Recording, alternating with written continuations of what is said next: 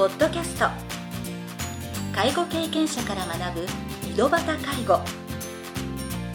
この番組では親の介護を乗り越えた方や実際に現在介護をしている方また医療や介護サービスを提供している事業所の方々をお招きしゲストの方々に介護をする中で学んだことなどをお伺いします。ナビゲーターはこれまでで500人以上の介護相談に対応してきた介護コーディネーターの山川仁でお送りします。それでは今回の番組をお楽しみください。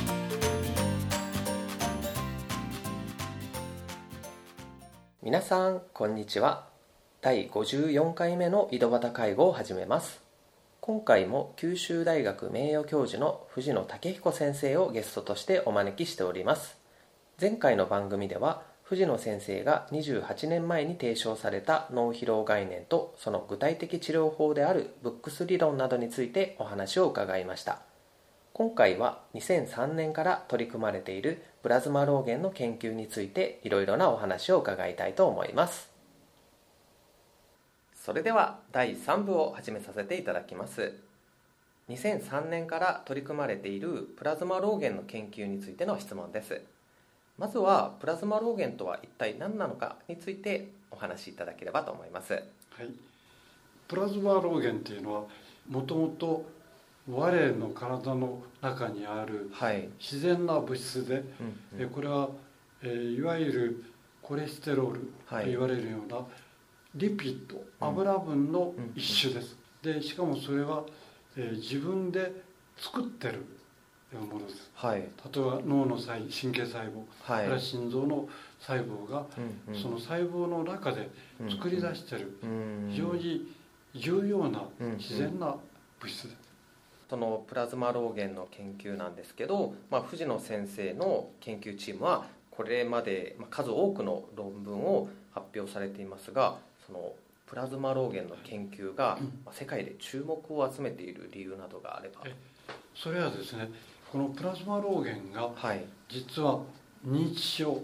アルツハイマー病の人の中ではい。非常に減少してるということが分かったのが研究のきっかけですね、はい。これはアメリカあの研究で最初に始まってるんですが、はい。1995年から99年うん。に、えーアルツハイマーの患者さんではい。亡くなられた患者さんの脳を調べたらはい。脳を解剖して、はい。えー分析してみたらうん。このプラズマ老源というのが、はい。えー記憶中枢の海馬はい。はい。それから先ほど言いました大脳の進出という,、はい。う高級な脳の方の両方で、えー実はあ減少しているということをうんうんうん。発見したんですね。はい。でその後2007年になってはい。カナダのチームがうんうん。アルツハイマー病の生きている患者さんの血液の中で実はプラズマ老源が減少している。うん。ということが発表されました。はいはい。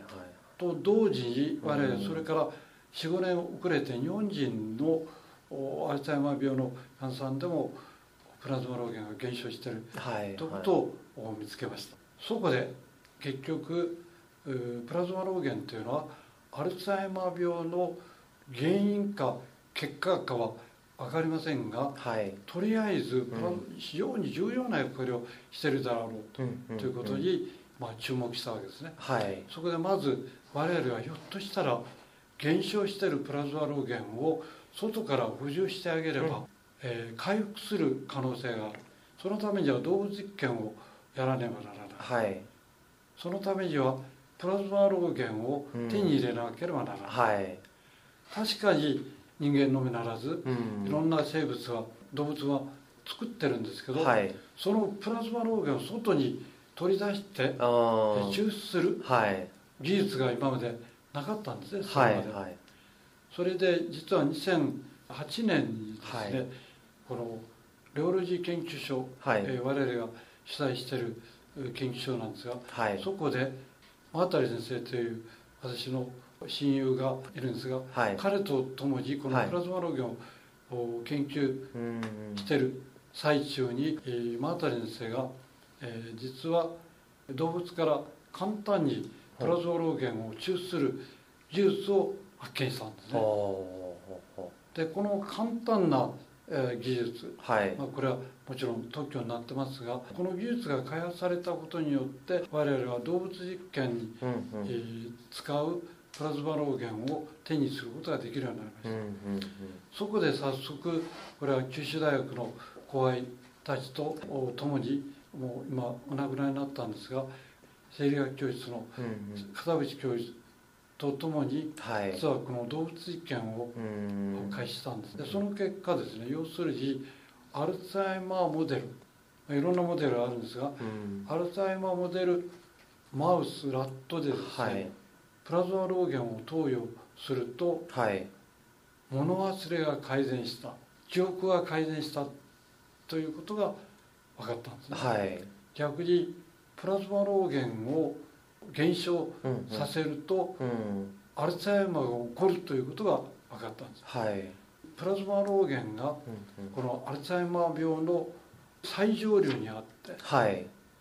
これが減少したらアルツハイマー病になる。うんそれから認知症の動物にうん。プラズマ老源をあ上げてはい。血中濃度を上昇させるとはい。実は認知症が改善する。はいはい予防と治療と両方できるということをうん。この片渕教授が2012年にはい。発表したんですね。これで動物が でプラズマ老源がうん。どうやら結果ではなくてはい。アルツハイマー病の原因でうん。あろうということが分かってきました。うん。で同時に治療物質であり予防物質であるということが分かったんですね、うん。そこで、えー我々は2014年からはい。人の試験を開始しました。はい。それはどういう試験かというと、えープラズマ老源をの入ったカプセル。はい。それからプラズマ老源の入ってないけど見かけは全く同じ偽物のカプセル、これを作りまして、はい。えー、患者さんに軽症のアルツハイマーの人それから物忘れ症候群と言われる軽度認識の障害、はい。つまり MCI と言われる、うんうん。この両群に本物のプラズマの源を投与した群と偽物を投与した群2つにあ分けてはい。しかもどっちを飲んでるかということは患者さんも医者もわからないよううんうに、ん。これ二重盲検というんですが、はい。どちらも何を飲んでるかわからない状態で、うんうんうん。実は6ヶ月間服用してもらったんですね、はい。でその結果が実は、えー2017年にはい。アメリカの、まあ、一流のうん。医学ジャーナルにはい。結果が掲載されました、うん。でその結果は要するに本物のプラズマ農源を飲んでる方がはい。偽物の飲んでるよりも明らかに統計的に優位に改善しました、うん。ということなんですね。うん。それからもう一つは、えー2018年に今度は MCI、はい。の灰色の集団のはい。部分に関して、うんうん。これはですねいろいろあるんだけども空間記憶と言われる、うん。ここはどこということが MCI の人つまりうん灰色の人たちはですね今日が何日っていうのはなかなか 分かりにくくなり、はい。次にここはどこっていうのは分かりにくくなるんですね、はい。しかしアルツハイマーじゃない。うん。仕事もちゃんとできる。はい。そういう人たちがですね本物を飲んだ人のみがはい。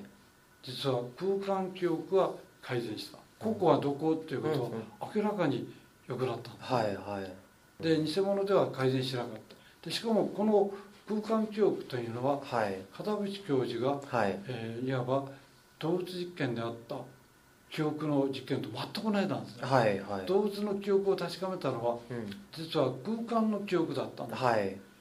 空間の記憶が改善する。だから場所の記憶というのと空間の記憶同じことですね。はい結局動物実験と全く同じことが人間に起こっているということが分かったんです、つまり、うえんープラズマ老源は認知症の初期からはい。軽症まで改善するうんということが初めて証明された、はいはい。そして今年になって実はあ中等症とはい。重症の人たちのデータが出てまいりました、はい。えー中等症というのはとにかくもう物も言えなくなってるようなはい人もおられますが、うん。えー重症の人は0点で、えーもう本当に身動き取れないというのははい。人おられるんですけど、うん。まあ、そういう方も含めてはい。中等症重症に関してこのプラズマ老源を投与するうん。試験を行ったんですね、はい。でその結果が出てまいりました。その結果を実はアメリカの先ほどの一流のジャーナルに、はい。えー投稿する状態なんですその結果を前もって、えージャーナルで発表する前に、はい。ちょっと今報告するんですけれども、はい。実は結論から言うとはい。軽症よりも中等症の場合のもっとすごい効き目があった。ほうそうなんですか。病気がひどい方がなんと52%が改善したんです中等症の、重症はさすがに改善した人はですね、はい。えー、と25%ぐらいだったんですが、うんうんあの中等症は52%はい。改善したんですね、うん。その中の52%の中の約半分はい。はですね、えー著名改善というかうんとにかく目を見張るようなはい。改善家族も医者も、うんもう圧倒驚くような改善をしはいたんですね、という結果が今度まもなく世界発に表されますうんさらにこれはあの今のは圧倒驚くというのは記憶に関していったんですが、うんこれは記憶に関してだけですね。ずっと今まで言ってきた。というのはあのアルツハイマーというのはみんな記憶の病気だと言われてるから、はいはい。我々も一応記憶がどうなったかというのをん。マーカーにしてるんですが、うん実はですねこのお中等症重症の人はもっとすごいうん。あの周辺症状。はいこれ困るんですね。虫が張ってるとかね。うん。お嫁さんがあの私のサビからお金を取ったとかいう姑さんたくさん出てくるわけです。それからうつ状態になってる人。それから、いわゆる排尿障害。排尿が十分に一人でできない。はい。これが非常に家族困るんですね、はい。記憶障害。うん。これ周辺症状っていうのは実はねこれがすごく改善したんです。で特にいわゆる幻を見るそこが張ってる、うんうんあなたが盗んだとかいうこの幻覚がね90%消えたんだ消えたんです消えた。はい。これはもう家族の間すごい感動さ,、はい。されてました。そしてさらにねこれこれだけの驚くべきことなんですが、はい。実は人間の工事機能つまり記憶とか行動っていうのは、はい。まあ、とっても高い次元の人間の働きじゃありません。工事機能というのは実はこの笑いとか人の気遣いこういったものが言えると思うんですが、うん。実はですね飲まれた方うん記憶の改善よりも笑いの回復これも笑いが9割ぐらいに出る、はいはい。うん。それから家族に対してはい。迷惑をかけるとかはい。そういう気遣いを示された方がうん。やはり80%以上はい。出てきたんですうね。ん。ということは工事機能が改善した。はいはい。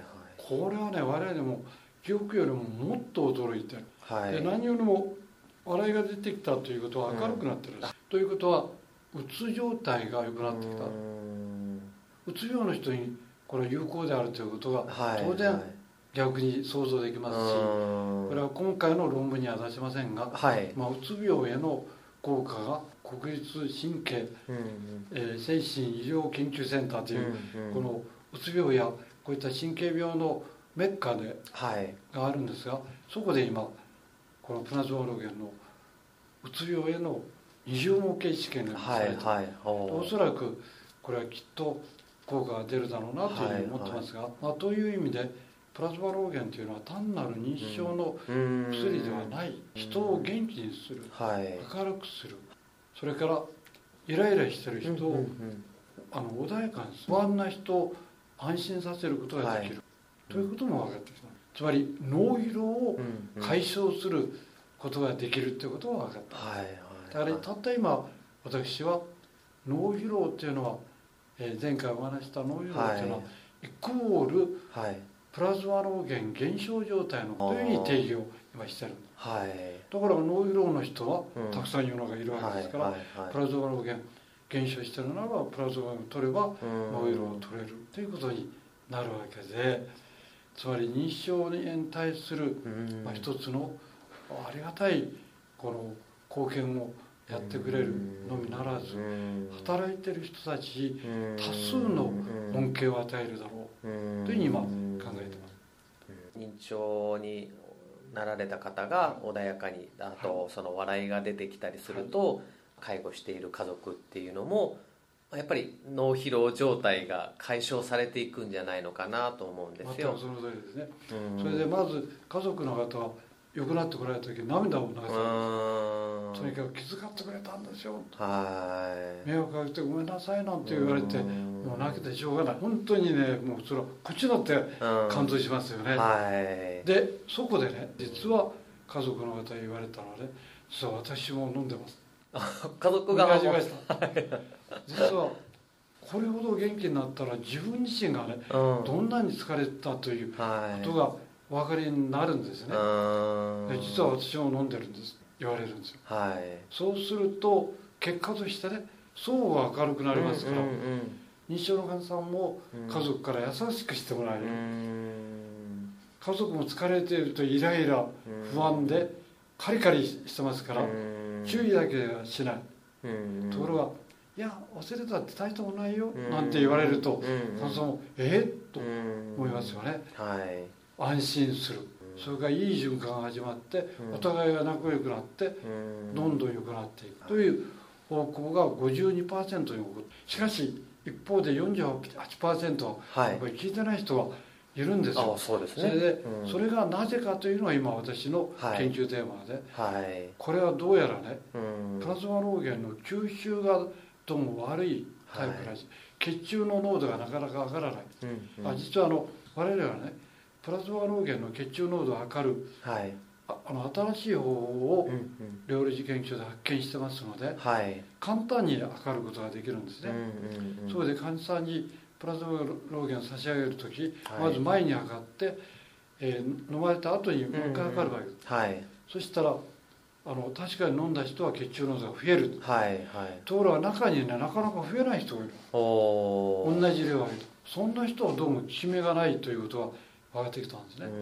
だから効果がないという人はひょっとしたら量が足りなかったのかもしれないです。あるいはね時間が3か月では足りなかったのかもしれない、はいはいはい、ということでその理由を今調べてる最中。まあ、その人によってもその飲む量を変えないとそう、うん、いけないということですね、はい、だから我々が使っているのはいわゆる学者たちがなんでそんな少ない量で効くのですかと、これ使われたのは1ミリグラム普通お薬っていうのはまあ1グラムとかね、つまり1000ミリグラムとか500ミリグラムとかせいぜい100ミリグラムとか少ないもの使われてるんですよ。こういう1ミリグラムとか5ミリグラムとかいうような量っていうのはねホルモンだけがこのくらいの量で使われてる。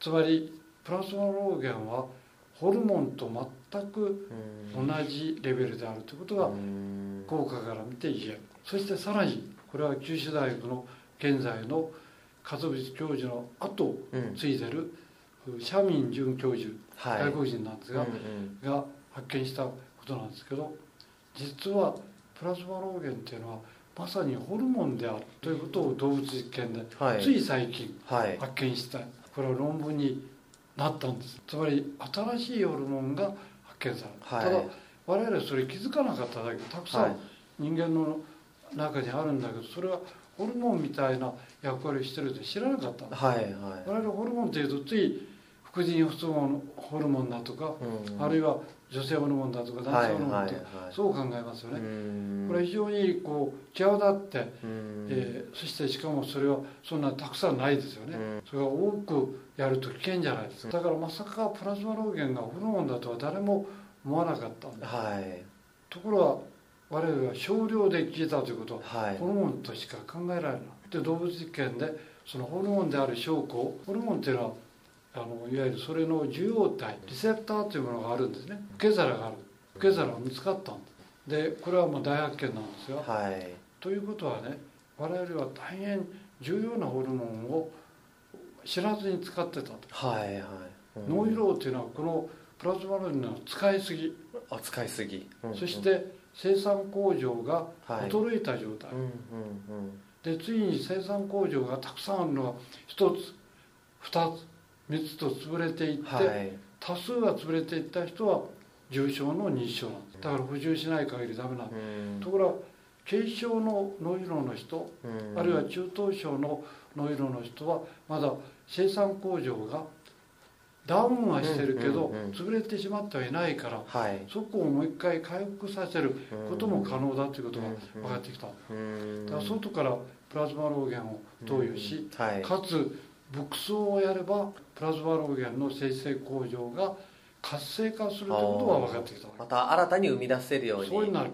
だからうん脳疲労概念牧草というのは実はプラズマ老源の生産を上げる方法だということが分かってきた。ということなのではい。このプラズマ老源を使うということははい。牧草と一体となって脳疲労を解消することなんだ原因を取ることなんだ。で結果としてある病気すら改善することができる。うんということが証明されたんです。だから両方ねあの大事なことであって、はい。ただ単純にそのプラズマ老源だけを入れたとしても結局脳疲労の原因になってる環境が変わってなければそうそう。ずーっと飲み続けなきゃいけなくなるんですね、はい。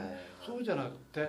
今私がクリニックでやってますのはね。うん。まず脳疲労の方はうん。疲れてるからブックスをやる、うね。んその理論を理解することすら面倒できない、そういう人たちにはまずとりあえずプラズマ老源を飲んでいただいて、うん。脳疲労はまあ1ヶ月ぐらいでスーッとある回復をしますから回復したところでさてブックスとはこういうことですという話をするとスッとうん耳に入るんですね。うん。耳に入ったらああそうなんだ。じゃあこれやってみようとやると自らプラズマ老源をはい。作り出す能力が高まる。はい。そしたらプラズマ老源をやがて中止しても大丈夫になる。ということを今やってるんですね。はい。だから飲み続けてるのは脳疲労の強い人。はいはいはい。うん。だから若い人でもうん。脳疲労が瞬間的に強い人は認知症の人よりもたくさんうん飲んでもらったら非常に楽になる。はい。改善したところでさあストレスのねうん。対応があなた下手下手ですね。もっと賢くやりましょうよっていうことでうん。ブックスを勉強してもらったら「ああそうなんですか」って目から鱗っていう形でまあこれは一生の財産だと言っはい。て涙を流される方もうん。若い人います。あそこで本当苦しみを乗り越えた方ってもう体に染み込んでそうそうそう同じような状況だったとしても次のその受け止め方が違いますよね。今あのプラズマ老源が認知症だけではなくうつ病とかにも効果的なんではないのかということで、まあ、研究が進んでいらっしゃるということなんですが今ねさまざまな認知症の治療として国から認可されている薬もあると思うんですがやはりその違いといえばその今認可されている薬っていうのはプラズマ老源をと、はい。その関係性はやっぱりあまり今ないんですよね。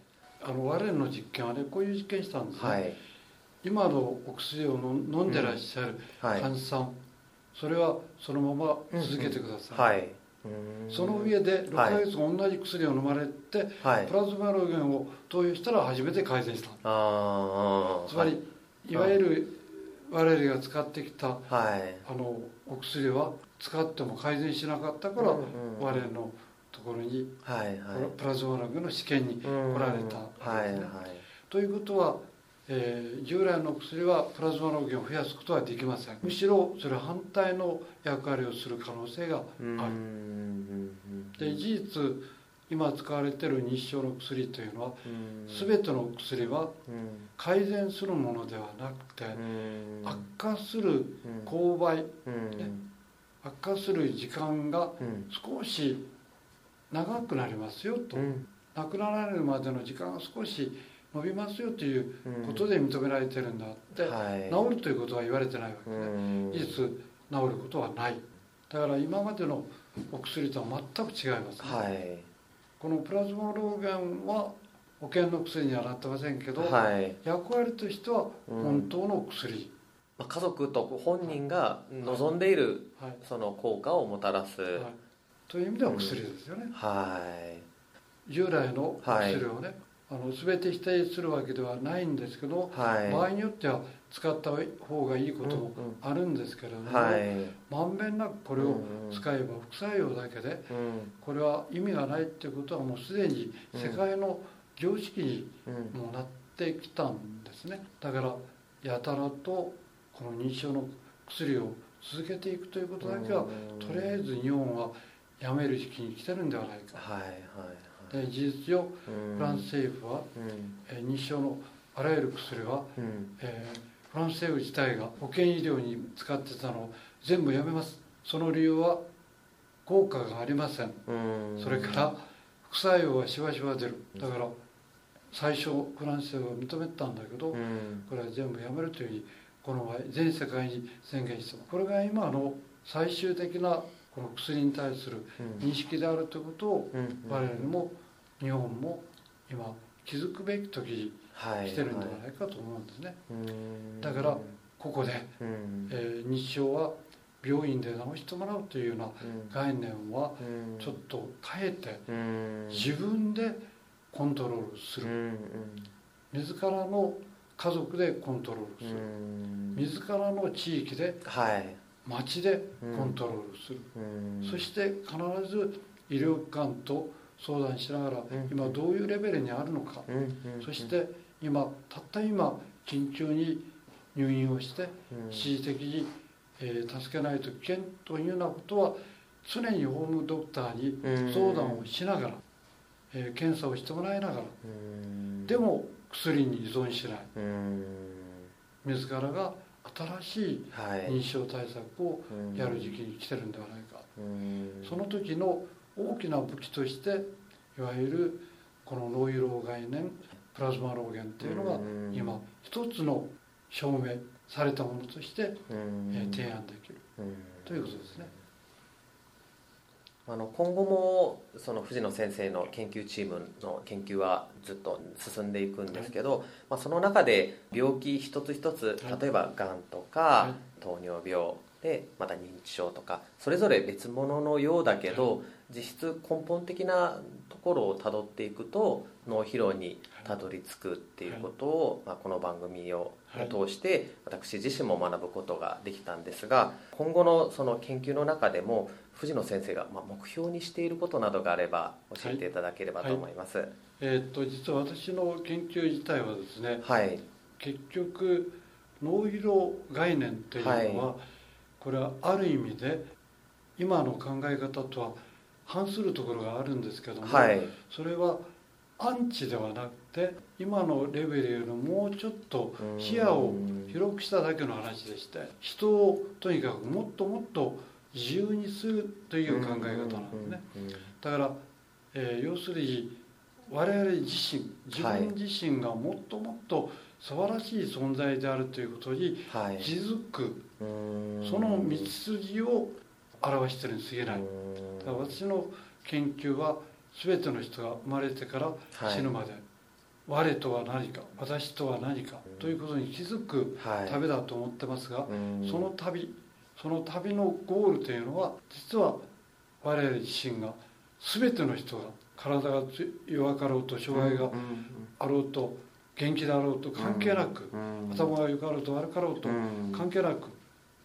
実は我々は本当に素晴らしい存在であるということに気づいてもらう。そのことを気づいてもらうような方法を見出していくのが私の研究の目的なんでそして具体的な対象それは子供であり老人、はい。なぜならばたった今、えーこの世の中ではい。犠牲になってる人たち、うん。つまり今までのお医学はい。あるいは考え方では救われなかった人というのが実は子供と老人に象徴的なんです。しかも日本は地球で初めて少子高齢化社会の最大のモデルになってます。しかも高齢化社会と認知症はほぼ一致してますのではい。そうすると少ない人数でうん。支えることができない。経済的に破綻するのはもう目前なんですね。はい。ということはうん。我々はとりあえず生き残るためにはうん。この少子高齢化の本質をはい。しっかり見極めることが重要でうん。そのためには目前の老人をいかに大切にするかうん。それと目前の子供たちをいかに守るかうん。これをやらない限りはい。我々は生き残れない。ということはまずね、うんえー。私の研究は、えー内科の心臓病の専門医なんですけどはい。まさに子供たちと老人にますますお役に立てるようにはい。やることが私の研究うん。ありがとうございました。現在も藤野先生は論文作成やプラズマ老源の研究で毎日お忙しくされていますがブックスクリニック福岡にて診察を行っています。予約は「ポッドキャストを聞いて」とお伝えください。電話番号は092-283-6852クリニックの所在地は福岡市博多区天谷町6番18号。ランダムスクエアビル6階となります。今回で藤野先生のインタビューは終了となります。お忙しい中全3回にわたってインタビューにご協力いただき本当にありがとうございました。ありがとうございました。今回は藤野先生のインタビュー第3部をお届けしました。次回もまた新たなゲストをお招きして介護や医療などについていろいろなお話を伺いたいと思います。それでは次回の配信をお楽しみに今回の番組はいかがでしたか？この番組ではリスナーの皆様からのご質問なども受け付けておりますメールアドレスはひとしの h 小文字で h. 山川19アットマーク gmail.com h. 山川19アットマーク gmail.com です。それでは次回の配信をお楽しみに。